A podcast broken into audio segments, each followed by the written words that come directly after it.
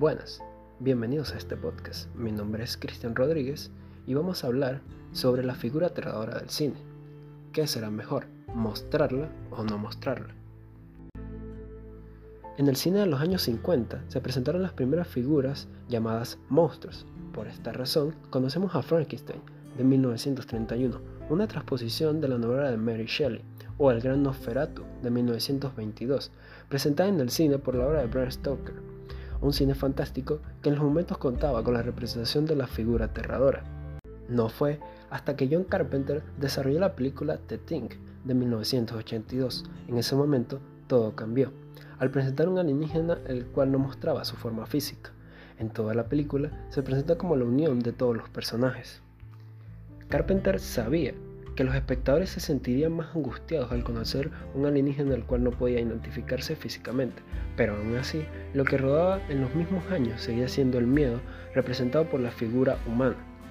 De hecho, Carpenter dirigió también una emblemática película de rol como lo es Halloween de 1978, pionera en lo que se conoce como hoy cine slasher. Si somos atentos, notamos que en la historia del cine de terror siempre ha estado presente estas vertientes sobre el mostrar o no mostrar. Los años pasaban hasta llegar a The Blair Witch Project de 1999, una película que el espectador al entrar en su atmósfera ya tiene su control, su método de metraje encontrado que nos convence de la situación donde se encuentran los personajes, presentando una bruja en la cual no podemos ver. El hecho de no presentar la figura aterradora le da mucho juego a la película, ya que siempre se va a temer a lo desconocido. Aún así, en el cine de hoy en día se siguen presentando estas dos vertientes, ya que en el 2013 llegó El Conjuro por James Cohn, una película en donde presentaba un terror paranormal reflejado en la familia de nuestra historia. Pero también tenemos la contraparte como lo es La Bruja de 2015, una película relatada en la época del calvinismo, en la cacería de brujas. Aquí el elemento importante es que la bruja la vemos solo dos veces durante toda la película.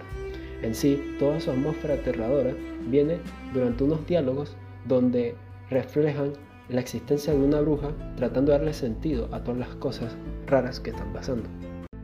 Aún así, en el cine de hoy en día se siguen presentando estas dos vertientes, ya que en el 2013 llegó El Conjuro por James Cohn, una película en donde presentaba un terror paranormal reflejado en la familia de nuestra historia. Pero también tenemos la contraparte como lo es La Bruja de 2015, una película relatada en la época del calvinismo, en la cacería de brujas. Aquí el elemento importante es que la bruja la vemos solo dos veces durante toda la película. En sí, toda su atmósfera aterradora viene durante unos diálogos donde reflejan la existencia de una bruja tratando de darle sentido a todas las cosas raras que están pasando. Estamos en el 2021 y todavía siguen sacando muchas películas muy innovadoras usando este método sobre la figura aterradora. Pero, díganme ustedes, ¿qué prefieren mostrarla o no mostrarla? Con gusto me despido.